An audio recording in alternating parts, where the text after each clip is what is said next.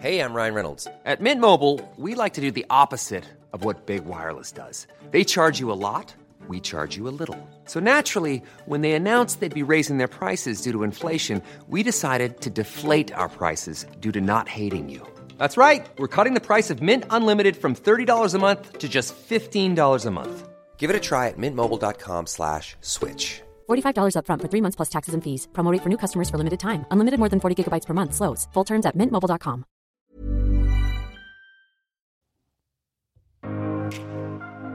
Bienvenidos al episodio 91, 10 preguntas para ir adentro. Yo soy tu amiga Dania Santa Cruz y me encuentras como Coach Dania Stacks. Dije me encuentras, pero no te dije en dónde, ¿verdad? ya está, tú vete a Instagram, que es donde estoy como recibiendo todos sus mensajes. Es arroba coach Dania Stacks. Acuérdate, coach es C-O-A-C-H. Coach Dania Stacks. Y Stacks es S-T-A-X. Después de este Spelling Bee Express, déjame presentarte el episodio de hoy. Hoy vamos a hacer 10 preguntas para ir adentro. Son 10 preguntas para pensar, para reflexionar y para interiorizar. Te las estoy dejando en fin de semana porque a veces los fines de semana tenemos un poquito más de espacio para nosotros y podemos como que filosofar un poco más, ¿no? Sobre la vida, sobre cómo andamos, qué andamos haciendo, cómo están nuestras expectativas, etcétera, etcétera. Siento yo que el episodio de los lunes tiene otro, otro tono y lo que les dejo para el fin de semana me gusta que sea como para masticar despacito, para ir adentro, para interiorizar y para, para empezar a practicar de alguna manera el auto-coaching. Así que espero que disfrutes mucho, mucho, mucho este episodio. Y antes de arrancarme con el tema, quiero mandar saludos a todos los que me mandaron mensajes por el episodio pasado, a todos los que compartieron la verdad que me dio mucha alegría que, estuve viendo que lo compartían en sus historias y me etiquetaban. Y, y, recibí mucha retroalimentación, es decir, me mandaron muchos mensajitos.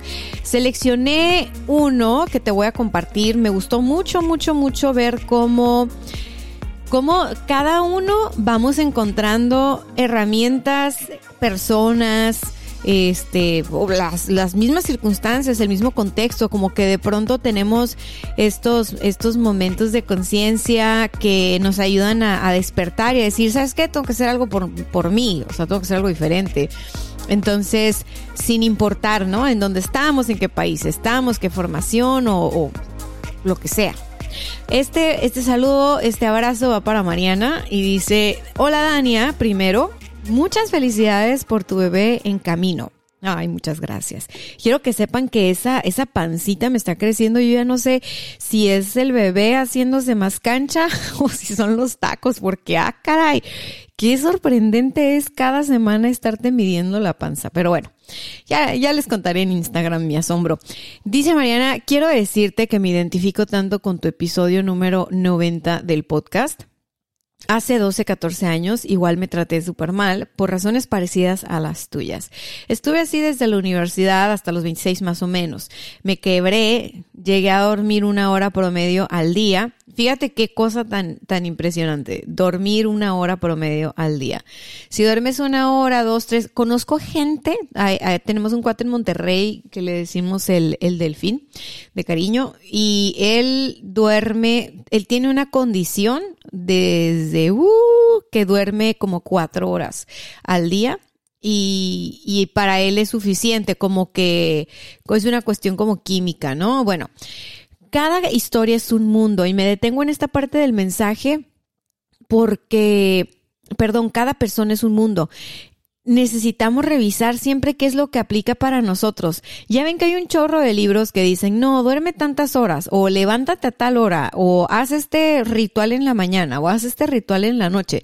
Yo ya tengo mucho tiempo diciéndoles en mis redes y en estos episodios que todas las ideas que están ahí afuera en los podcasts, en los libros, en las conferencias y en los talleres pueden sonar muy bien, pero lo importante es que tú practiques y valides la idea. ¿Qué significa validar la idea? Es ver si aplica para ti. No te digo que descartes todo de manera sistemática, nada más por, por contreras. Eh, no va por ahí, va si algo te vibra y dices, ¿sabes qué? Me leí un libro que dice que duerma siete horas, seis horas, 10 horas, no sé, y lo quiero probar porque, porque puedo, bueno, pruébalo y, y si ves que eso es bueno para ti, de verdad bueno para ti y sostenible en el tiempo, dale, ¿no? Manténlo. Pero no caigamos en el estrés de, chin, ya salió un libro que dice que hay que levantarse a las 4 de la mañana para ser súper productivos y que no hay que parar en todo el día y que bla, bla, bla, bla porque no todo es para todos. O sea, por ejemplo, ahora que yo estoy esperando un bebé, eh, por supuesto que mis prioridades son completamente diferentes a las prioridades que yo tenía en noviembre, ¿no? Claro que trabajo, claro que hago un chorro de cosas que, que hacía, pero también eliminé muchísimas cosas de mi rutina diaria. ¿Por qué? Porque me tengo que poner primero, o sea, en qué contexto estoy, en qué condiciones estoy, qué necesita mi cuerpo, qué necesita, o sea, qué se necesita. Y creo que muchas veces cuando no estamos tan conscientes de qué necesitamos o cuáles son nuestros deseos, lo que hacemos es dejarnos llevar por el tren de lo que está de moda y, y eso muchas veces créeme que es perder el tiempo. O sea, yo sé que seguramente tienes alguna amiga o amigo que son súper buenos para la lectura y que toman un montón de cursos y que, ¿no? Mil técnicas y ya probaron mil filosofías espirituales y religiosas y está bien, están en su búsqueda, se vale. Pero no significa que absolutamente todo lo que han probado está bien para ellos y está bien para ti y se vale. Entonces hay que darnos permiso de explorar. Entonces vuelvo con Marianita que dice que ella dormía una hora en promedio tuvo que visitar el psiquiatra porque le daba miedo dormir ya por, por toda la situación que estaba presentando y después de tres años de terapia mejoró muchísimo. Eh, dice ella, sigo trabajando eh, buscando un equilibrio porque en terapia descubrí que eso venía de muy atrás en mi vida. Gracias por compartir tu experiencia. He aprendido a disfrutar el descanso, dormir bien, es una de mis prioridades el día de hoy. Antes no comía mis horas, ahora he aprendido a comer bien. Lindo día, Dania. Bueno, ¿por qué te, por qué te cuento esto o por qué elegí este, este mensaje? Porque justo hablé un poco de la salud mental en el episodio pasado o antepasado, ya no sé en cuál, y y les decía que está como muy satanizado el tema de, de los medicamentos y de visitar al psiquiatra. Fíjate que dentro de mis opciones para estudiar carrera, en algún momento yo pensé estudiar psicología o psiquiatría, estaba en la facultad de medicina y medicina la verdad no me llamaba la atención, pero todo lo que tiene que ver con el comportamiento humano siempre me ha llamado la atención. Entonces, pues para mí los psiquiatras eran como los psicólogos que pueden recetar, entonces decía, ah, órale, es como otro nivel, ¿no? No, no me decidí por esa carrera porque ya que exploré más el, el campo de acción y tal, no dije no es para mí, ya está.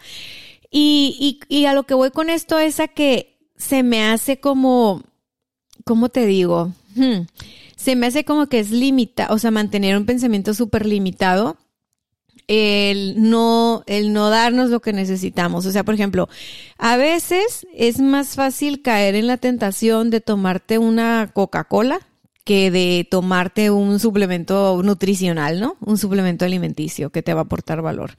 Eh, me da mucha risa cómo podemos hacer eso de, ay, no, es que esas vitaminas, este, no sirven o, ¿no? Eh, y yo así de, ajá ok, está bien, no sirven para ti. O sea, yo escucho, digo, no me dedico a vender vitaminas, pero, pero conozco mucha gente que sí y es muy recurrente, ¿no? Así como, no, es que yo no creo en las vitaminas.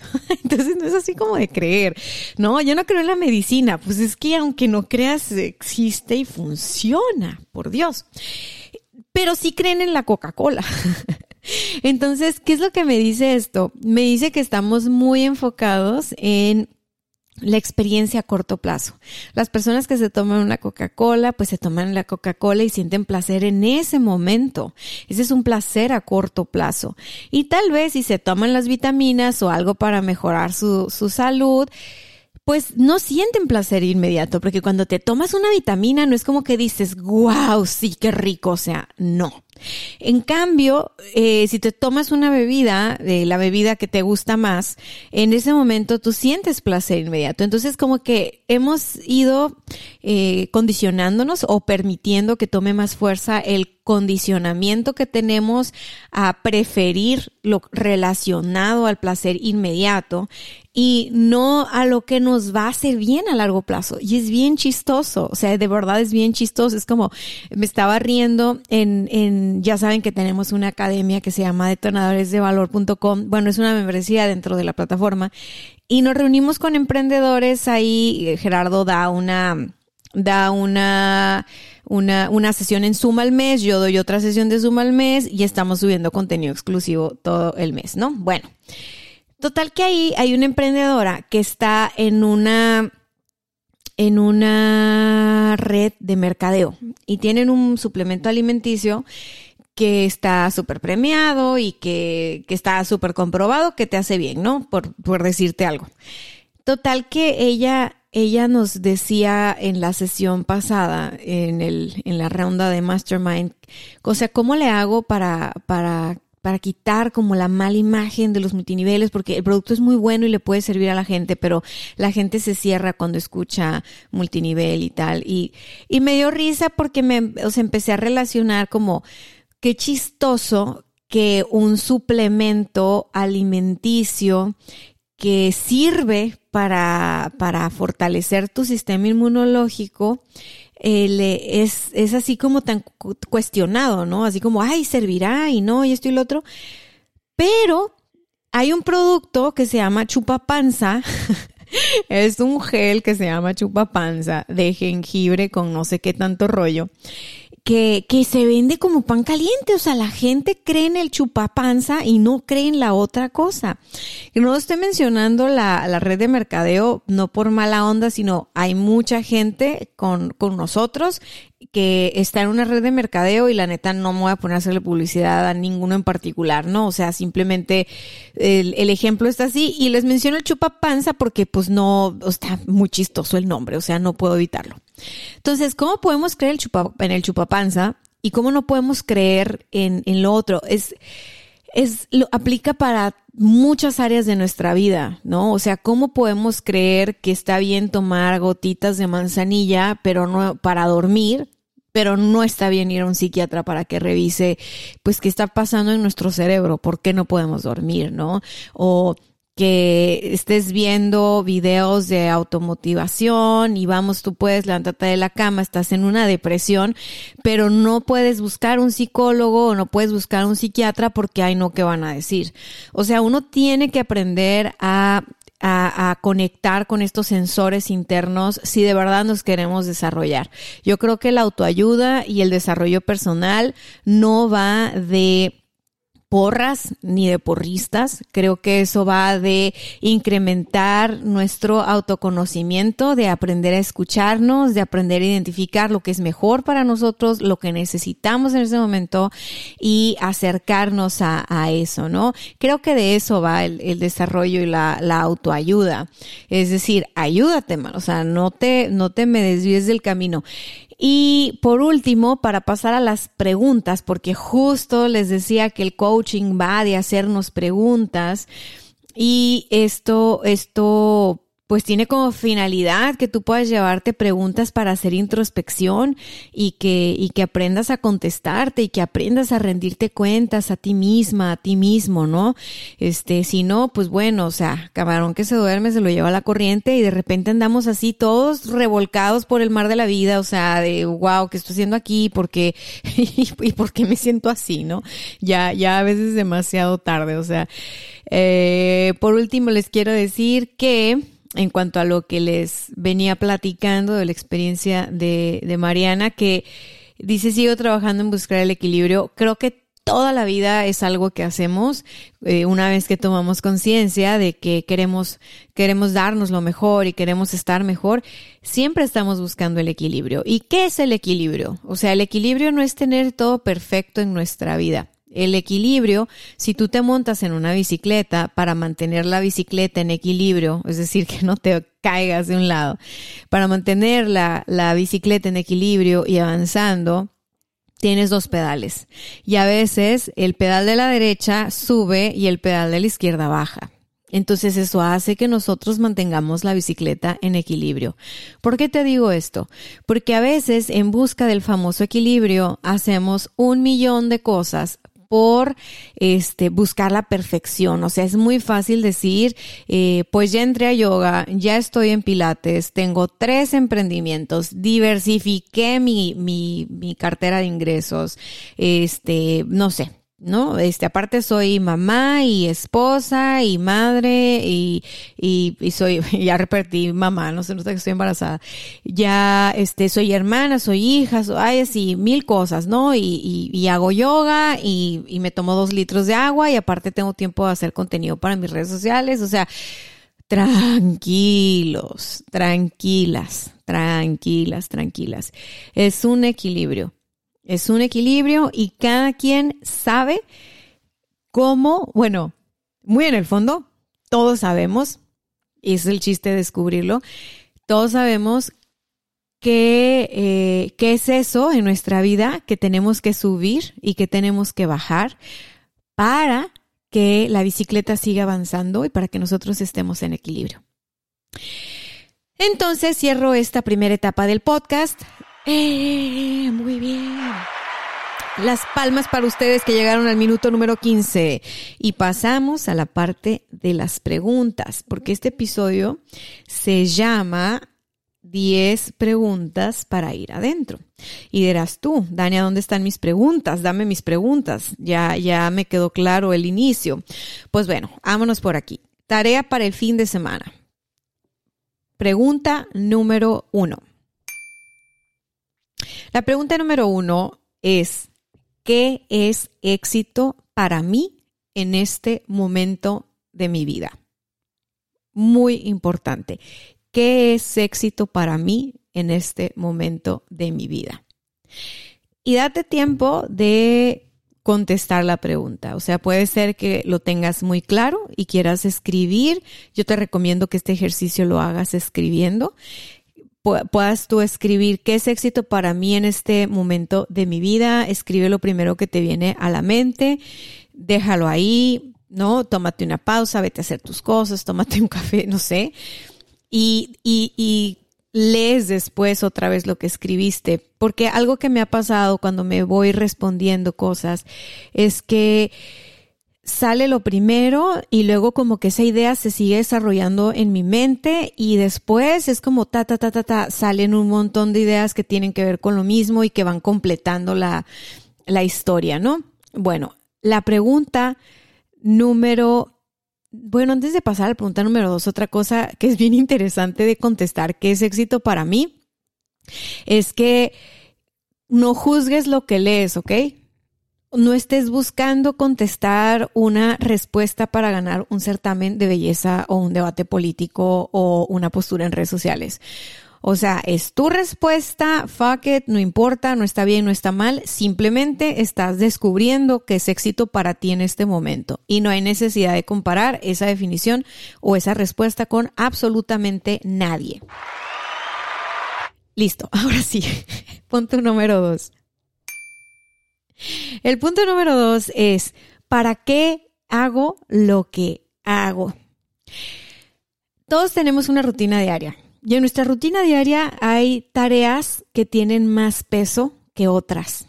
En nuestra rutina diaria hay metas que son más importantes que otras. Entonces, el preguntarte para qué haces lo que haces es bien interesante porque te va a dar una primera respuesta, ¿no? O sea, por ejemplo, ¿para qué estoy, en mi caso ahorita, ¿no? Estoy ríete de mí, estoy intentando tener un año sabático por el embarazo. Yo así de, sí, yo voy a estar nada más dedicada a mi embarazo y no sé qué, y cuál, cuáles 40 pesos. O sea, pues no, no, no todo lo que uno planea sucede como uno lo planea, pero pero digo, bueno, o sea, vamos, o sea, ¿para qué estoy haciendo lo que estoy haciendo?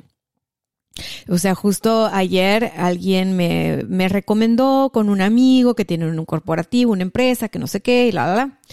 Entonces yo en mi meditación de la mañana había dicho, este, en, mi meditación de la mañana había puesto como intención que, que llegaran a mí las personas que yo pudiera ayudar y servir y, y que así como Diosito, o sea, ponme a las personas en el camino con las que tú quieres que, que, que yo sirva o X, palabras más, palabras menos, ¿no? El punto es que eso fue en la meditación de la mañana y yo súper contenta, chalala. Y más tarde me, me contactan y me dicen, Dania, te recomendamos aquí con bla, bla, bla, bla, bla, bla. Y vuelto con Gerardo y le digo, ay, no manches, o sea, pues es que estoy planeando no tomar proyectos, pues acuérdate que según esto, el embarazo, el, el sabático que me quería dar y no sé qué. Y en eso salgo de la cocina con mi café y suelto la carcajada. Y yo le digo, no manches, o sea, muy en ello en mi meditación de la mañana dije, Dios, por favor, pon en mi camino a aquellas personas a las que yo pueda servir y, y que pueda aportar valor. Y mira, me están recomendando, fue algo que llegó inesperado, y ya estoy yo renegando. No, no inventes. Pues definitivamente dije, voy a tener esa reunión y voy a ver de qué se trata. Entonces, ¿por qué lo hice? Porque mucho de lo que yo hago, o gran parte de lo que yo hago, tiene que ver con servir. Eso no significa que toda la gente que me invita a proyectos o que toda la gente que me escribe, yo le digo que sí. O sea, para nada, ¿no? Creo que aprendí a decir que no y, ese aprendizaje ya no se me quitó nunca. Pero ese para qué hago lo que hago, que es algo que yo repaso en mis intenciones de la mañana, me centra, ¿sabes? Y también puede cambiar. Ese para qué hago lo que hago ha cambiado. El para qué hago lo que hago cuando emprendí la agencia de marketing era una cosa. Para qué hago lo que hago ahora es una cosa distinta. Y seguramente en dos años, en un año, en seis meses, en nueve meses, cuando nazca mi bebé, el año que viene o en diez, no sé, seguramente eso va a cambiar. Entonces, es importante estarnos haciendo las preguntas porque estas respuestas van cambiando y nos van dando un norte de, de vida distinto. Paso a la pregunta número tres. Ok, todos queremos lograr algo, ¿no? Tenemos ya claro lo que es éxito para nosotros, la meta o lo que queremos lograr. Bueno, es bien importante que esto que tú quieres lograr, esto que es una meta, esto que es un faro en tu camino y todo, te preguntes también para qué. Así como te preguntas para qué hago lo que hago en el día a día, es para qué quiero lograr lo que quiero lograr. O sea, ¿para qué me estoy encaminando a esto? ¿Para qué quiero construir esto? ¿Para qué quiero lograr esa meta? Muchas metas van a estar asociadas a nuestros deseos, a nuestros deseos más auténticos, a nuestros deseos del alma, si tú quieres, pero muchas otras metas se nos pueden ir colando. ¿Y por qué se nos pueden ir colando? Pues porque vemos que son, es lo que rifa, ¿no? Es lo que rifa ahí afuera, es lo que rifa en las redes, entonces de pronto estás trabajando en una meta para lograr lo que viste que alguien más logró y, y, y ¿por qué? Porque estabas súper inspirada, súper inspirado, pero ya que llegas ahí como que no te sabe. No sé si te ha pasado. A, mí me ha pasado, ¿eh? yo lo reconozco. Ya que llegas ahí dices como que, ah, caray, como que no es lo que yo pensaba. ah, caray, como que me equivoqué de ruta. y es de sabios corregir, es de sabios cambiar. ¿Sabes? Es de, sabes, la otra, es de sabios cambiar de opinión, es de sabios reconocer, es de sabios decir, bueno, esto ya fue, bueno, ahora qué es, ¿no? Entonces, bueno, en, en mi caso, para, ¿para qué quiero lograr lo que quería lograr? Era una pregunta que me hacía de, pues que todas esas preguntas que te voy a pasar son preguntas que me hago. Y, Y esa en especial me acuerdo que tenía que ver con, un montón con transformar eh, el contexto social, con transformar eh, donde, estamos, donde estamos viviendo. O sea, yo crecí en Tijuana, que Tijuana es una ciudad bien linda, bien creativa, pero también con un chorro de necesidades y con un chorro de áreas de oportunidad. Y siempre desde muy joven me sentí inspirada, ¿no? Para, para contribuir a, mi ciudad y lograr un cambio. Uno de los vehículos o uno de los caminos que se acercó a mi vida o, que cruzaron por mi vida fue el camino de la política. Y cuando estuve ahí, cuando probé eso, o sea, tuve la experiencia de manejar una campaña política en mi vida. Como joven estudiante a lo mejor estuve en, en otras, ¿no? Ya sabes, de, ay, yo le voy a tal y ay, yo le voy a así pero como profesional tuve la oportunidad de manejar, una. Y fue una experiencia de mucho aprendizaje, ¿no? Me conocí, conocí mis habilidades como mercadóloga, conocí el trabajo en equipo tan padre que se puede hacer con tanto talento. O sea, fue una experiencia de mucho aprendizaje, pues a lo que cualquier persona podría pensar de la política. Sin embargo, cuando lo logré, porque fue una campaña que ganamos, que fue un, fue un trabajo lindo, descubrí que no era para mí, que no era mi camino, ¿sabes? O sea, yo no te voy a decir, ay, es que porque la política está malo, los políticos son malos, o sea, no es, esa no es mi forma de ver la vida, sino no era para mí, mi vocación no era esa. O sea, mi camino para contribuir y aportar valor, mi vocación ya se estaba presentando y me jalaba más. O sea, imagínate que yo en, en que no tiene que ver precisamente con, con el, el rol que tenía como, como mercadóloga digital o como la como la de marketing en, en, eso, o sea, participé yo junto con la agencia de marketing y, y, era difícil porque, pues, o sea, hacer una campaña política es difícil, punto, o sea, nadie quiere participar en eso. Este, entonces, bueno, era un reto interesante, lo tomamos, se ganó, se logró, pero ya cuando estuvimos ahí en la sensación de logro, así de, ah, no manches, o sea, qué perro y todo, la verdad, yo me acuerdo que fui a cenar, a celebrar con mis hermanos, con mis papás, con mi, con mi esposo, y así como había sido una jornada de mucho trabajo pesado, de esas de que no duermes, no comes, de que estaba de viaje y era como si no me hubiera ido de viaje, como seguía yo conectada ahí a la, a la campaña. O sea, yo me sentía tan agotada y tan al mismo tiempo muchas cosas suceden y conoces el otro lado de las cosas también cuando estás dentro de algo. Y, y, yo sentía como decepción y como, no inventes, como dice la canción, ¿no? ¿Y todo para qué? O sea, entonces ahí fue donde descubrí, ¿sabes que No es mi lugar. No es mi camino, no es mi canción, no es mi vehículo. ¿Lo puedo hacer? Pues sí, porque el marketing dime dónde no tiene cabida.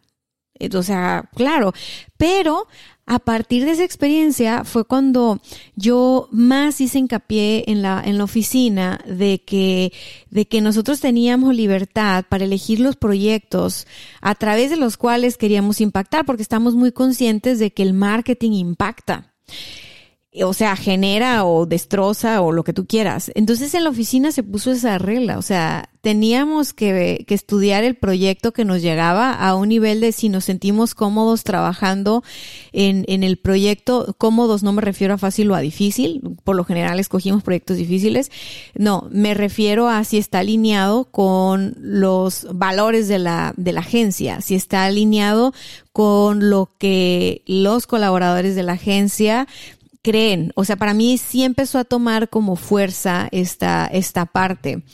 Por una cuestión, si tú quieres, idealista, ¿no? Yo descubrí ahí que realmente para lograr lo que quiero lograr, no necesitas necesariamente recorrer el camino que todos recorren. Descubrí que, como dice la canción, se hace camino al andar y en mi caso encontré otras plataformas para contribuir y para aportar un granito de arena. Entonces, cuando tú te preguntes para qué quieres lograr lo que quieres lograr, te vas a dar cuenta que eso va a ir cambiando. No porque lo que hayas experimentado esté mal, ¿no? A lo mejor dices, no, pues yo me metí a estudiar odontología o me metí a estudiar medicina porque quiero revolucionar la forma de de atender a los pacientes o, quiero transformar el sistema de salud o me apasiona esto y lo otro. Y ya que lo probaste, te das cuenta que hay más caminos y que puedes aportar de muchísimas formas y no por eso vas a negar que el camino que, que probaste en su momento fue malo, porque todo en tu vida suma. ¿ok? Y esto es bien importante, todo en tu vida suma todos los, los, episodios y las etapas de tu vida cuentan una historia más grande. Entonces, saber integrar esto es fundamental. A partir de la experiencia de esa campaña política que fue de mucho aprendizaje, de mucho trabajo y de mucho empeño, yo descubrí, ya que había logrado lo que había logrado, que ese no era mi camino, que no era mi canción y que había gente que le fascinaba un millón de veces más participar en eso que a mí. ¿Cómo, cómo, ¿Cómo me di cuenta que no era mi lugar? Pues por la forma en la que te sientes. O sea, cuando tú estás celebrando un triunfo y no, no sientes felicidad ni satisfacción, entonces quiere decir que no era tu meta, ¿no? O sea, tal vez yo me había dejado envolver, envolver mucho por el ambiente en el que había crecido o yo estaba, o simplemente estaba equivocada, pues tuve un espejismo, ¿no? O sea, es, es, es así. Y sin embargo, me sirvió para conocerme más. Yo jamás me arrepentiría este, de, de, de, de, los proyectos en los que he trabajado. Que digo, hoy en día la política está muy satanizada. Tampoco creo que los políticos y la política sean el problema, ¿no? O sea, creo que tiene que ver un chorro en, en, qué, en qué percepción tenemos o cómo es que participamos en. Entonces, bueno, ese es un tema para otro, para otro episodio buenísimo. Ahora quiero pasar, quiero pasar a la siguiente pregunta, que es la número cuatro. Muy bien. Entonces, ya que tú dices que es éxito para mí, ¿para qué hago lo que hago? ¿Para qué quiero lograr lo que quiero lograr? La siguiente pregunta es, ¿cómo contribuyo a los demás? Si la meta que tú tienes, si el logro que tú deseas alcanzar es solamente para ti y para nadie más, y a nadie más va a beneficiar y todo, tampoco te vas a ver el triunfo sabe mejor compartido. Cuando trabajamos de manera colectiva, cuando sumamos el talento de más personas o cuando decimos esto que yo estoy haciendo va a ser de valor para mí y para N cantidad, para muchísimas personas, se genera un efecto expansivo, se, se genera un efecto positivo. Por ejemplo, algo que, que yo, o sea, yo no sentí que contribuía a los demás porque finalmente cuando se acaba una campaña política, pues nada más se beneficia a la persona que estaba de candidata o de candidato, o sea, no los vuelves a ver en, en, en, en acción, o sea, al menos esa fue la, la, la experiencia que tuve, ¿no? No, ya es como, ah, bueno, ya llegaron a donde querían llegar y ya, tan tan, o sea, se acabó. No, no se trata del, del, del colectivo, entonces, esa parte fue la que dije, bueno, pues si voy a contribuir a los demás para que una sola persona o un pequeño grupo de personas salga beneficiado, como que no me sabe tanto el triunfo, ¿sí me explicó? Entonces, a lo mejor a ti sí, porque pues no sé, imagínate que estás entrenando boxeadores y tú dices, bueno, yo, pues yo quiero que gane mi boxeador. Ah, bueno, pues así, así a lo mejor te, te, te sabe que estás contribuyendo. Entonces, es bien importante que tú descubras cómo contribuyes a los demás desde lo que haces y lo que no haces. O sea, digamos que yo estoy enfocada en mis hijos para que mis hijos sean unas personas éticas, unas personas responsables, unas personas ta, ta, ta. Yo estoy full enfocada en mis hijos. Ok. Si tú dices, yo estoy, yo estoy enfocado en contribuir a, a mi familia, a que mi esposa, mi esposo, mi pareja, mis hijos, mis papás, mis, quien todos, ¿no? O sea, hay gente que puede estar muy enfocada a contribuir en, en, en, su primer círculo, que es como la familia y los amigos. No, pues yo contribuyo a que en mi colonia, no, pues yo contribuyo a que en mi ciudad, no, yo contribuyo a que en mi país. O sabes qué, con mi negocio, con mi emprendimiento, yo estoy generando o quiero generar, ¿no? Si, si estás apenas planteando, planteándotelo, quiero generar una cadena de colaboración, una, una, quiero generar negocio para otras personas, ¿no? Quiero generar empleos. O sea, cuando, cuando la causa, cuando la contribución te sobrepasa a ti, cuando es más grande que tú, te llega fuerza, no sé de dónde, ¿eh? O sea, no, no te lo sé explicar. O sea, cuando, cuando dejas que tu corazón se exprese y entonces esa causa, ese, ese, ese contribuir es, es más allá de tus necesidades básicas y de tu ego. Es la cosa es completamente diferente. O sea, es como darle un significado más profundo a lo que estás haciendo. Y habrá personas que digan, Dania, pero esa es pura narrativa. Ah, ok, bueno, pues si no quieres darle sentido a tu vida, pues no se lo des. Pero yo que le doy sentido a mi vida, pues vivo mucho mejor que cuando no le daba sentido a mi vida, ¿no? Entonces, te lo, te lo comparto por experiencia. Pasamos al siguiente punto, que es la pregunta número 5. Bueno, ya mucho, mucho contribuir y mucho qué onda con los demás, pero en la pregunta número 5, aquí la tarea es que tú te preguntes cómo me siento conmigo misma, cómo me siento conmigo mismo. O sea, ok, esto es éxito para mí, hago lo que hago para esto, quiero lograr esto, bla, bla, bla, contribuye a los demás de esta manera, ok, bueno, y con todo lo que ya respondiste antes, ¿cómo te sientes contigo? ¿Cómo te sientes contigo? ¿Te sientes bien? ¿Te sientes en paz? ¿Te sientes calmada? ¿Te sientes calmado? ¿Sientes estrés por lo que te estás planteando? ¿Sientes miedo? ¿Sientes angustia? ¿Cómo te sientes contigo? Esa pregunta es bien importante. Tendemos a proyectar en los demás cómo nos sentimos con nosotros mismos. Es bien curioso si, si de plano te encuentras diciendo tú, es que sabes que me siento triste o estoy así con mi pareja, estoy triste con mi esposo, estoy triste con mi esposa porque siento que no me pone atención y no sé qué. Está muy bien, tú exprésalo, haz un alto y luego pregúntate, ¿me estoy poniendo atención yo? ¿Me pongo atención yo? ¿Me atiendo yo? ¿Me doy yo? Te vas a sorprender de las respuestas. Porque solemos proyectar en nuestras relaciones más cercanas o en nuestras relaciones con los demás las necesidades que no hemos atendido en nosotros. Entonces, a veces, sin darnos cuenta, podemos caer en este juego de estoy atendiendo un montón de cosas allá afuera, me desatiendo a mí y entonces espero o mi expectativa oculta es que alguien más se encargue de mí. Porque como yo me estoy encargando de muchas cosas allá afuera, pero es una trampa. Y descubrirla, la verdad, híjole, no sabes qué, qué liberador es y cómo nos ayuda a crecer. Ok, pasamos a la siguiente, que es la pregunta número 6. Pregunta número 6. ¿Cómo me doy placer en mi día a día? Muchas veces el placer lo guardamos para el final de mes, para el final de la semana, para fechas súper especiales y, vamos postergando el placer, ¿no? O sea, si fuiste de las niñas o de los niños que recibía juguetes en Navidad y, y, y que los dejaba guardados en su casa, en su caja para que no se empolvaran, ¿no? No jugaba con ellos para hacerlos coleccionables y venderlos algún día. Conozco varios niños así, por eso lo digo.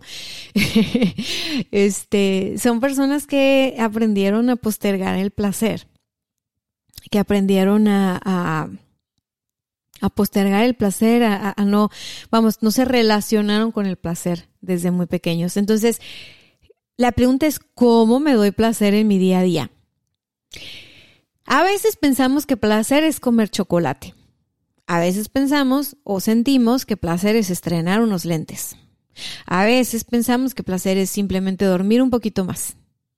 A veces placer puede ser darnos un día libre. A veces placer puede ser eh, invertir en algo. Eso va a ser bien subjetivo. Lo que para ti es placer ahora, tal vez para los demás no lo sea. Lo importante es que tú averigües y que te des cuenta que en el día a día, en lo cotidiano, donde hay mucho trabajo y muchas actividades por hacer y muchas cosas que atender, también puedes generar placer para ti. Tal vez de manera pequeña, pero mira, los pequeños detalles son los que valen un montón, porque luego ya los vas sumando y hacen una diferencia en volumen. Entonces, estar conscientes de darnos placer en el día a día, tal vez acostarte en el sillón y subir las piernas para que la circulación fluya o darte un baño con agua calientita y poner un saumerio con olores a menta o lavanda o ponerte unas cremas que te guste el olor o ponerte unas pijamas nuevas. No sé, hay muchas formas. ¿Cómo me doy placer en mi día a día? Es una pregunta que nos ayuda a ver cómo lo estamos haciendo hasta ahora. Y ya que ves cómo lo estás haciendo hasta ahora o cómo lo has hecho hasta ahorita, empiezan a venir un montón de ideas de qué más quisieras hacer después, cómo quisieras darte placer después. Y aquí yo te voy a recomendar que pienses en el placer a largo plazo, no nada más en el placer a corto plazo. Cuando decimos, me voy a echar un cafecito, una sodita, empezamos a hablar en diminutivo, un cigarrito, un vinito, una cervecita, que, pueden ser placeres sumamente este, ligados a la comida o placeres orales o revisa si acumulado en el tiempo eso te va a dar placer. Porque lo que te da placer hoy en cortito, tal vez a la vuelta de 10 años te va a dar todo lo contrario no te va a dar placer. Tal vez comerte hoy tres rebanadas de pastel de chocolate te va a dar placer instantáneo en este momento y un chorro de energía y de azúcar. Pero si tú haces eso cada semana, cada semana, cada semana, o cada tres días, o todos los días, lo que va a suceder es que a la vuelta de unos meses no te va a dar placer. No, o sea, vas a sentir como de que, wow, ¿qué hice? Entonces, pensemos en el placer cotidiano como algo que nos debe de aportar valor ahorita, pero también a la vuelta de 10 años. Creo que eso es lo que hace que, que, podamos sentir placer sin culpa. Nos pasamos a la siguiente pregunta, que es la pregunta número 7. Ok, la pregunta número siete es, ¿me puedo tratar mejor? Para responder, ¿me puedo tratar mejor? Hay que hacer conciencia de cómo nos estamos tratando. ¿Cómo nos estamos tratando en el día a día? Creo que de esa manera podemos evaluar el comportamiento que tenemos con nosotros mismos, ¿no? ¿Me puedo tratar mejor? Probablemente para todos la respuesta sea sí, pues siempre me puedo tratar mejor. Ok, ¿cómo? ¿Qué ideas te vienen a la mente? ¿Qué podrías dejar de hacer para tratarte mejor? Porque no solo se trata de hacer más. ¿Qué podrías dejar de hacer para tratarte mejor? Pues podría dejar mi vida sedentaria, es una opción, podría dejar tal hábito, podría dejar de machacarme por X cosa, podría dejar de tener resentimientos, podría dejar de sentirme menos, podría dejar de compararme con los demás. Hay muchas cosas que podrías dejar de hacer para tratarte mejor. ¿Y qué podrías hacer o qué podrías integrar para tratarte mejor? Podría incluir tal cosa en mi rutina diaria que me encantaría, que podría, ¿sabes? Deja que vuele la imaginación. ¿Cómo me puedo tratar mejor? Porque cuando nosotros tenemos claro el cómo me puedo tratar mejor, muchas cosas por dentro empiezan a conectarse y empiezan a sanar. Y, y, y si te pasa, como a muchos adultos y a muchas adultas les pasa que dicen, oh my God, es que qué difícil porque en el día a día y con tantas cosas para hacer y resolver y pensar y como que no tengo tiempo para pensar en eso, no tengo... Ok, entonces nada más hasta esta pregunta. Cada que tú vayas a tomar una decisión o que estés por hacer algo en tu día a día, que estés en relación con otras personas y te tratan de determinada manera, tú nomás pregúntate, ¿eso es bueno para mi niña? O sea, por ejemplo, yo te voy a poner el ejemplo de mí, ¿no? ¿Eso es bueno para la Dania de cuatro años? ¿Eso es bueno para la Dania de cinco años? ¿Eso es bueno para la Dania de tres años? Porque aunque Dania tiene ahora 34, dentro de ella sigue estando una niña. Entonces, pues hay muchas cosas que no son buenas para un niño, para una niña, y que un adulto permite, que un adulto hace. En el momento que nosotros decimos, a ver, esto es bueno para mi niña, esto es bueno para mi niño, aprendemos a tratarnos mejor, por instinto. No importa cómo creciste, no importa, o sea, ya sé que muchos dicen, sí, sí importa, eso te determina, pero hasta que tú quieres, ¿eh? O sea, tú, tú puedes, tú puedes dejarte determinar por el contexto, la vida y los demás hasta que tú quieres. Porque en el momento que ya no quieres, uff, mi hija, rápido, dice uno, ya no más. Entonces, no es un ya no más hacia afuera, no es un ya no más hacia los demás, es un ya no más interno, un ya no más me dejo aparte, ya un ya no más me ignoro, un ya no más descuido lo que tomo, lo que me doy.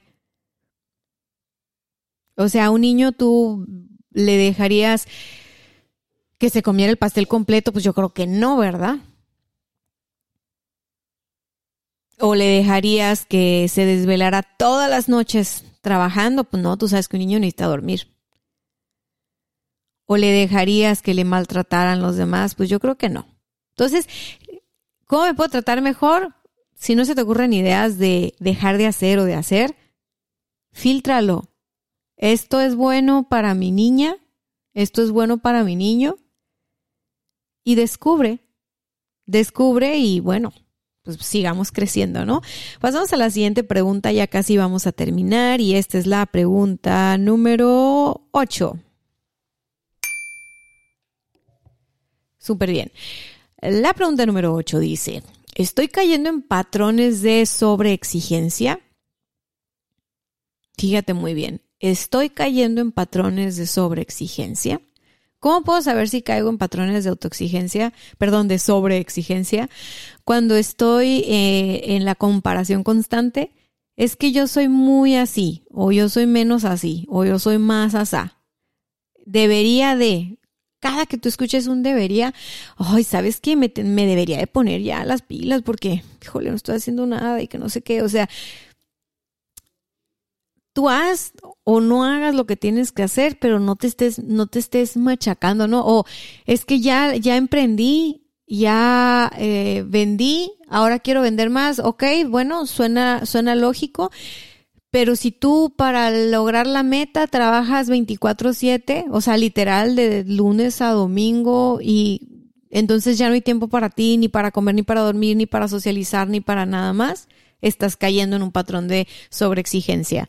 O sea, si tú trabajas como loca o como loco por dinero y nada más que por dinero, entonces estás cayendo en un patrón de sobreexigencia a veces nos podemos cegar y podemos decir, bueno, es que si yo no trabajo, mi familia no tiene eh, lo, que, lo que tiene, ¿no?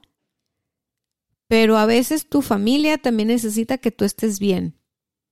O sea, tú podrás darle a tu familia mil cosas, pero si tú no estás bien, tu familia créeme que lo va a resentir. Si tú caes en enfermedad, si tú un día faltas, vas a hacer más falta tú que el dinero. Entonces, importantísimo observarnos en esos patrones de sobreexigencia, sobre todo las personas de alto rendimiento, de alto desempeño, que les gusta ser ganadores, ganadoras, romper récords, eso está perfecto, se goza, ok, pero, ok, vamos, vamos revisándonos, ¿no? Yo conozco a más de un emprendedor que para diciembre bueno, dueños de negocio, que para diciembre me han contado, eh, me dio un intento de infarto, me dio un infarto, me acabé en el hospital, ¿sabes? Sobre todo veo mucho esto en hombres. Y escuchan este podcast y yo les quiero decir, muchachos, yo sé que estamos condicionados por todo este rollo del rol del proveedor o de la proveedora y, y a veces hay mamás que están sacando a sus hijos adelante solas, pero si esas mamás un día faltan, créanme que, híjola, eh, va, va, va, a ser, va a ser más difícil que, que, comer frijoles, pues.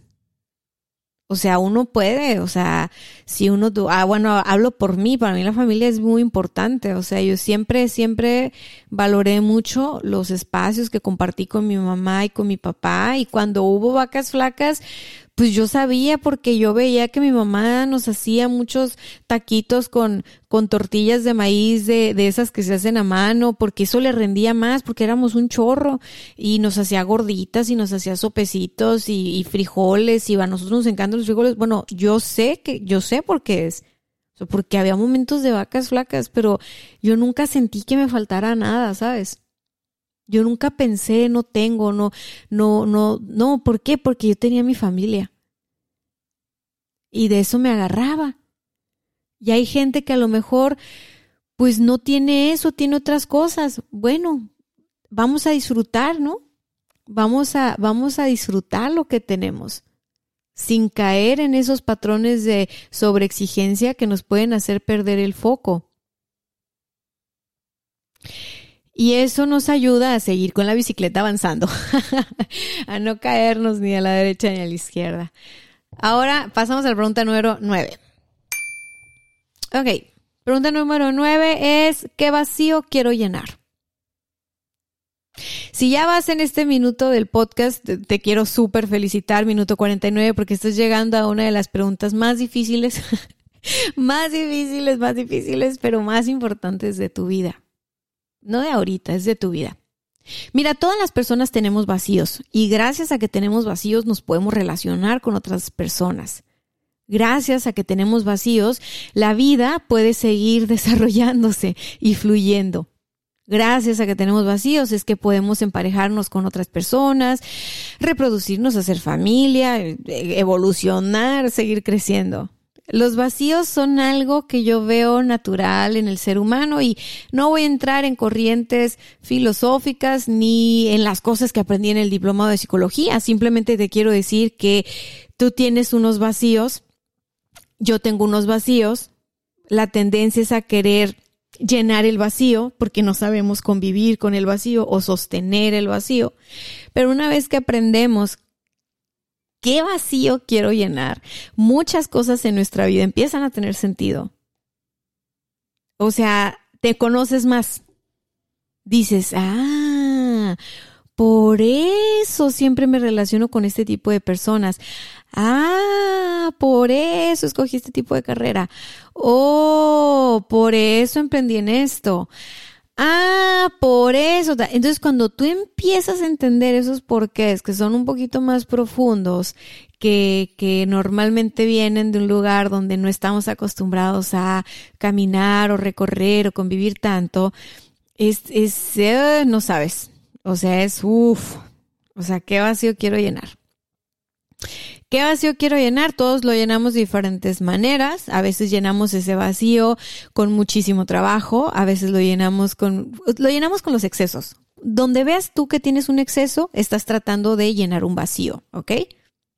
Entonces, eso, eso por un lado. Por otro lado, el, el, el cachar el vacío que estás llenando, no te, no te martirices por cachar ese vacío, simplemente tu tarea es qué vacío quiero llenar y listo. Si para eso necesitas un, este, una sesión de terapia psicológica, pues creo que, creo que te puede servir. Una sesión de coaching incluso creo que te puede servir, dependiendo un montón de la corriente de coaching que estés buscando. Acuérdate que hay diferentes estilos de coaching y pues bueno, unos son así como coercitivos y, directivos y otros no, otros tienen que ver con, con esto de la búsqueda interior. Entonces, bueno, ¿qué vacío quiero llenar? Está bueno para reflexionar. Si no vas con nadie, una forma fácil es que vayas a tus redes sociales y revises lo que has publicado, lo que, lo que generalmente publicas, lo que generalmente publicas. Ahí pueden asomarse, tú que te conoces tan bien, ahí se puede ah, asomar algún vacío. Y no significa que tus vacíos estén mal o bien. Digamos que llega un punto en el que logramos integrar el vacío. Es decir, eh, estamos en un nivel sano, por así decirlo, ¿no? O sea, por explicarlo fácil, estamos como en un nivel sano. Cuando no estamos en un nivel sano, eh, para empezar, no lo tenemos consciente no conocemos cuál es ese vacío que queremos llenar, no conocemos este cuál es ese qué es ese vacío que está como dirigiendo nuestros actos. Entonces ahí no está integrado el, vacío, no es algo tan sano en nuestra vida y normalmente se va a ver proyectado de maneras súper exageradas, súper, súper exageradas. Ahí está la pista de qué vacío quieres llenar. Alrighty, entonces me paso a la pregunta número 10 y con esta vamos a finalizar. Pregunta número 10. ¿Cómo están mis relaciones con los demás? Esta pregunta es una pregunta que hay que tomarse tiempo para contestarla. No hay que contestarla súper deprisa, porque a veces nosotros podemos asumir que todo está de maravilla y no nos damos cuenta de, de de, qué onda con nuestras relaciones y nuestras relaciones con los demás, los vínculos que vamos haciendo con los demás, hablan mucho de nosotros, de lo mucho que hemos evolucionado o de lo mucho que no hemos evolucionado. De lo bien que estamos con nosotros mismos o de lo no tan bien que estamos con nosotros mismos. ¿Cómo están tus relaciones con los demás? ¿Cuántos años tienes con tus, con tus amigos, con tus amigas, tus círculos más cercanos? ¿Cómo, ¿Cómo es la relación con tu mamá? ¿Cómo es la relación con tu papá? ¿Cómo es la relación con tus hermanos? ¿Cómo es la relación? Y si la respuesta es que la relación es mala, no es para que te, te lo tomes a soy una mala persona. Eh, es para que revises, ok, ¿y qué sería una buena relación para mí con esa persona? ¿Qué sería una buena relación para mí con, con Karina? Bueno, para mí una buena relación con Karina sería que Karina no me hablara solamente para contarme sus problemas y que además Karina pues también pusiera su granito de arena en la amistad y que Karina se hiciera más presente y, y que Karina tal y tal. Bueno, tú describe cómo sería esa, esa relación mejor para ti con las personas que son importantes en tu vida. Y te vas a dar cuenta de lo que has dado o lo que has dejado de dar. Porque muchas veces lo que tenemos en las relaciones más cercanas es lo que hemos sembrado sin darnos cuenta. O sea, hay amistades ah, con las que tú puedes tocar base cada cierto tiempo o en eventos importantes de vida o cada ciertos años y es como si no se hubiera ah, cerrado esa amistad nunca, ¿no? Como si nunca se hubiera cerrado ese canal de comunicación y, y sigues sintiendo ese amor, ese cariño, esa conexión con las personas. Pero hay otras amistades que no, y tú dices, ay, me siento rara con tal amiga, me siento raro con tal amigo, este, como que no es lo mismo, como que tal y tal y tal y tal. Y bueno, ahí tiene que ver un montón con lo que tú, con lo que tú sembraste sin darte cuenta, con, con ese banquito emocional, ¿no? Cómo lo fuiste llenando. Y, y bueno, las opiniones que tienes de las personas que tienes cercana a, a ti, ¿no? Sobre todo las que más influyen en, tu vida, son las siete con, con, las que más convives. Bueno, ¿cómo está tu relación con esas personas y qué te están aportando o no? Va a hablar mucho de la relación que tienes contigo misma, a veces nos echamos un rollote y decimos, no, es que yo me trato súper bien y no sé qué, yo me amo y me adoro, pero estamos rodeadas de personas que nos tratan mal, que nos faltan el respeto, que no nos valoran, que no nos dan nuestro lugar. Bueno, entonces ahí quiere decir que tenemos un doble discurso, uno ideal y uno real. El real lo vas a ver proyectado o manifestado en tu entorno. En este caso, en tu relación con los demás.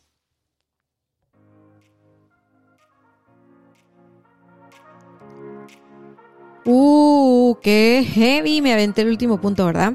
Bueno, pero ya sabes, es para la tarea, es para reflexionar, es para conocernos mejor y lo que sea que vayas descubriendo, yo te recomiendo un chorro que tengas como este cuaderno de autodescubrimiento donde vayas apuntando las preguntas que te dejo. Ponle ahí, una vez me mandaron una foto bien linda de alguien que escuche el podcast y tiene su cuaderno y apunta todo lo que aprende en los episodios, ¿eh? Aplauso para ti. Muy bien. Y cuando digo todo lo que aprende en los episodios, no me refiero a todo lo que aprende de mí, no, me refiero a todo lo que aprende de ella cuando escucha los episodios, todo el trabajo personal que va haciendo ella cuando se inspira de lo que aquí ponemos sobre la mesa. Bueno, en sus oídos, no sobre la mesa. Este, me despido, me despido, te mando un fuerte, fuerte abrazo, te mando un beso. Si llegaste hasta el final del podcast, felicidades, felicidades, felicidades por ese trabajo personal, por esas ganas de apoyarte, de darte lo mejor. Eh, quiero decirte que el trabajo personal es algo de todos los días no es algo que, ah, pues hice un ejercicio y pum, magia, ¿no? Ya estoy nueva, ya estoy nuevo, o sea, no. Y quiero decirte que es bien importante aprender a abrazar nuestra historia, abrazarnos a nosotros, sin estarnos victimizando, sin estarnos, este, poniendo como, como los malos o los buenos de la película, o sea, simplemente cuando hacemos el trabajo de adentro hacia afuera, es importante tener una mente curiosa y estar un poco en modo neutral para observarnos con curiosidad. Eso es lo que nos permite ir más adentro, observarnos con curiosidad. Así que bueno, te espero por ahí en el Instagram. Cuéntame qué te pareció este episodio y ayúdame a compartirlo con todo mundo. Yo soy Daniel Santa Cruz y es un placer grabar para ti. Bye bye.